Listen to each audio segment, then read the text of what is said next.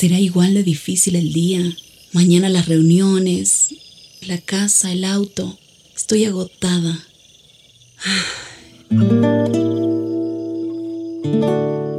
No importa cuántas cosas me hayan angustiado hoy. Me acercaré a Él porque Él tiene descanso para mi alma y mi mente. Cuando mi corazón está tranquilo, puedo escuchar su voz en quietud y confianza. Mi fortaleza está en descansar en Dios. Ven a descansar.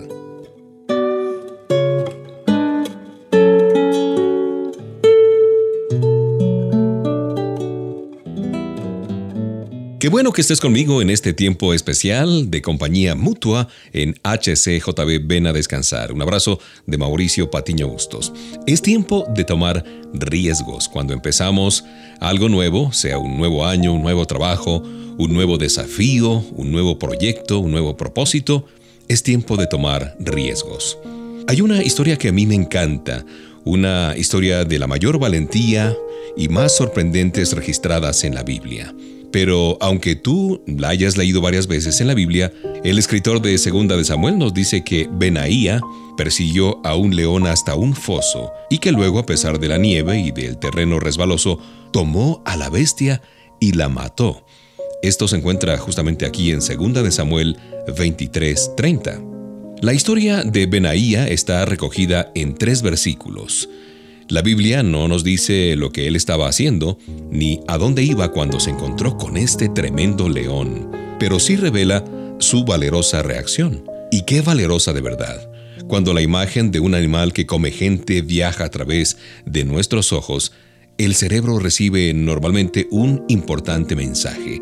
Hay que salir corriendo tan rápido como se pueda.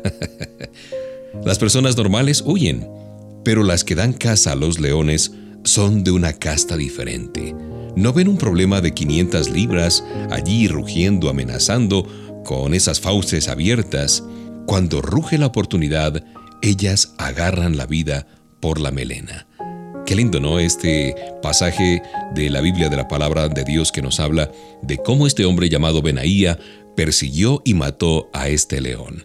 A lo mejor este tiempo representa para ti un momento de gran desafío y tú quieres tomar esos riesgos, tomar al león por la melena, como diríamos así, parafraseando ese término que dice que hay que tomar al toro por los cuernos, en este caso sería al león por la melena. ¿Y cómo lo hacemos? Bueno, quédate conmigo y nos acompañamos de buena música y podemos reflexionar en este desafío para nuestro futuro.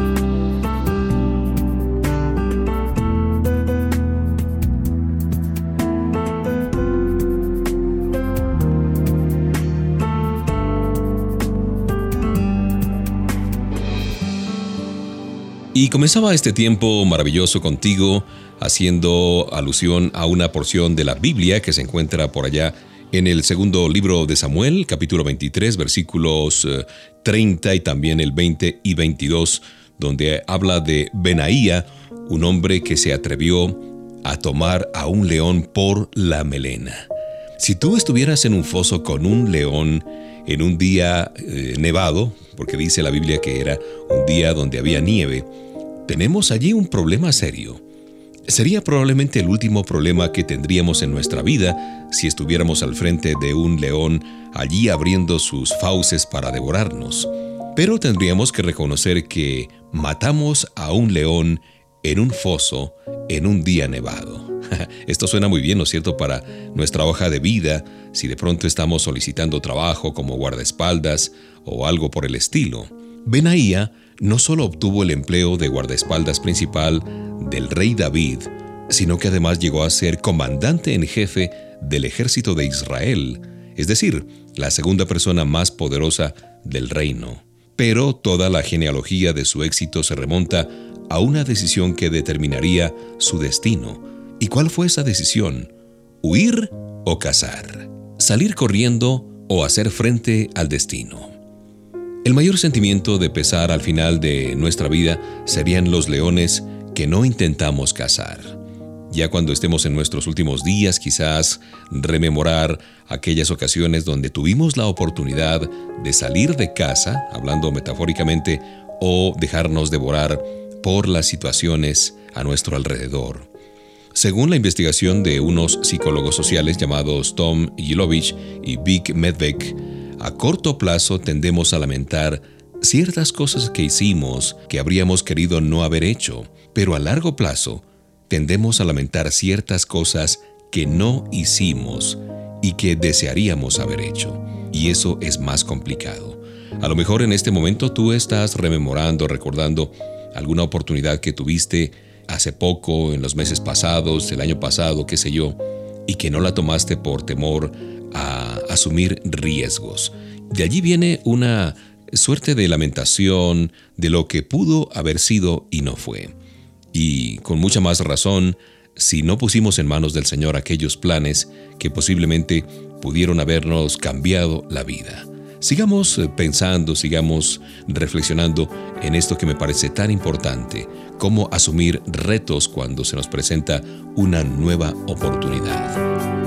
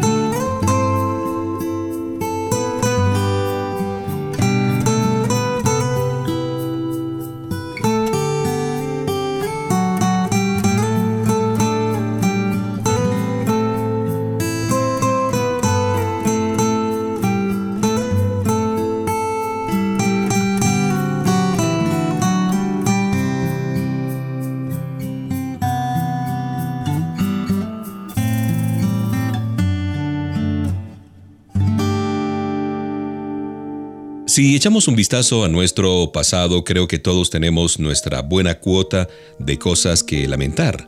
Pero estoy seguro de que si no decidimos cambiar ahora, nuestros mayores sentimientos de pesar serán los riesgos que no tomamos, las oportunidades que no aprovechamos y los sueños que no perseguimos. Quizás eh, en tiempos modernos la iglesia se ha obsesionado principalmente por los pecados de comisión, no hagas esto, no hagas aquello y estarás bien. Pero aquí hay un inconveniente. Se puede dejar de hacer lo malo y sin embargo dejar de hacer lo bueno también. La santidad es más que el subproducto de simplemente sustraerse de algo negativo de nuestras vidas. Implica maximizar el potencial que Papá Dios nos ha dado para vivir como Jesús. No solamente eh, no se trata de hacer lo malo, sino de hacer lo bueno. Y no quiero que me malinterpretes, la santidad implica obviamente sustraer. Sin embargo, creo que Dios está muchas veces más preocupado por nuestros pecados de omisión, por las cosas que podemos y debemos hacer por obediencia y fe y no las hacemos. Nuestra vocación es mucho mayor que simplemente huir del pecado. Hemos sido llamados a cazar leones, como se dice en el argot popular. Esto es posible que suene un poco así a película o a una saga de esas que nos gusta ver en la televisión o en el cine. Pero ¿cómo nosotros podemos hacer una mancuerna muy especial entre estos dos elementos importantes de nuestra vida, la valentía y la santidad? Bueno, sigamos conversando de ese particular mientras suena la música Pensemos en cómo podemos hacerlo. Es posible que haya una dimensión especial en nuestra vida que nos dé valentía, pero también santidad.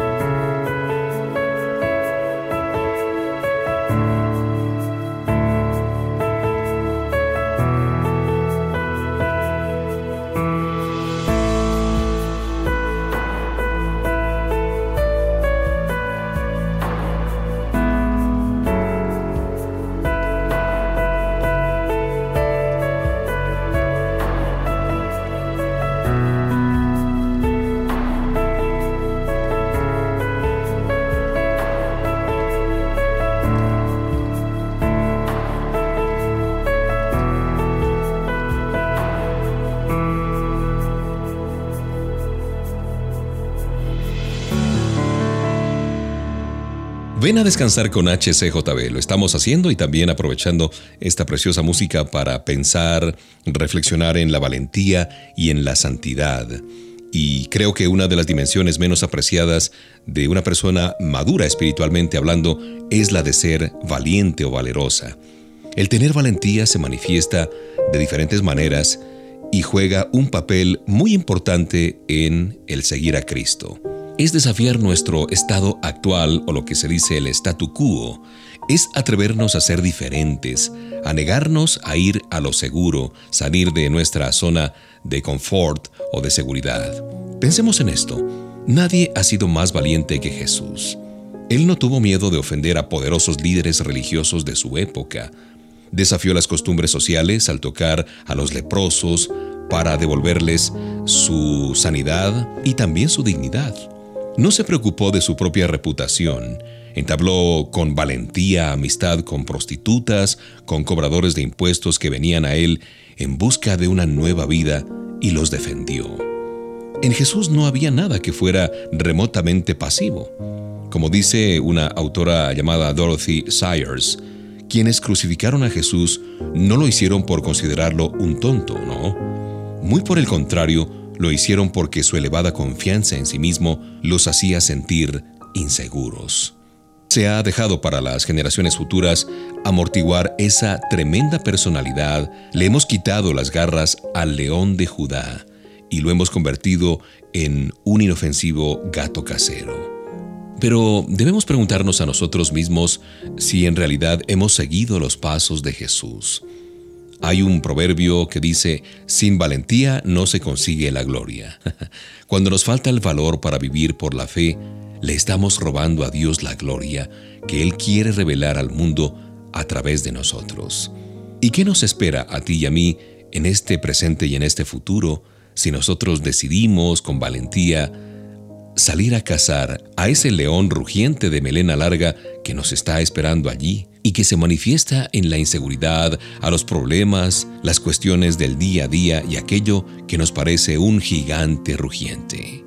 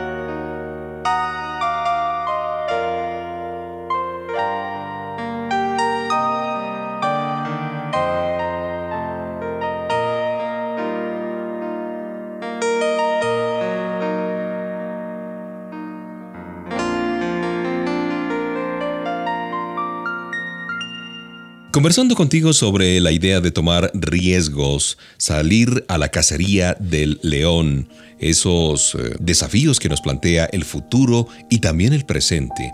Un peligro que enfrentamos es que en algún punto de nuestra vida la mayoría de nosotros dejamos de avanzar con firmeza hacia el futuro y comenzamos a revivir y a repetir el pasado, vivir de glorias pasadas. Que dejemos de seguir adelante con los sueños que Dios ha puesto en nuestras mentes y que empecemos a reaccionar con estrechez de mente. Eso es lo que suele suceder. Que dejemos de cazar leones y a comenzar a huir de ellos. Sin embargo, al igual que ese personaje que recordábamos al principio de este tiempo para descansar, llamado Benaía, el resto de nuestra vida puede ser moldeada por la decisión de ir a cazar en vez de salir corriendo. ¿A qué león te está llamando Dios a ir a cazar? Quizás es el momento de responderle a Papá Dios, de hacer ese viaje misionero que te exige un buen sacrificio, de no seguir aferrado a tu tiempo personal para dedicarlo a alguien o a guiar a alguien mejor. Es tiempo de reconocer de pronto tu adicción y buscar ayuda, de dejar atrás esos malos pensamientos, esas heridas del pasado y esos malos hábitos de tragarte tu orgullo y buscar una reconciliación con aquella persona a la cual debes pedirle perdón, de no seguir posponiendo la decisión y pedirle a ella que se case contigo, por ejemplo, de dejar de ser uno más en la iglesia para comenzar a servir en ella, de comenzar a asistir a la escuela nocturna, de escribir ese manuscrito por las noches, si eso es lo que necesitas hacer o lo que quieres desde lo más profundo de tu corazón. Comprometámonos a seguir de la mano de Cristo Jesús y vayamos a la cacería de ese león.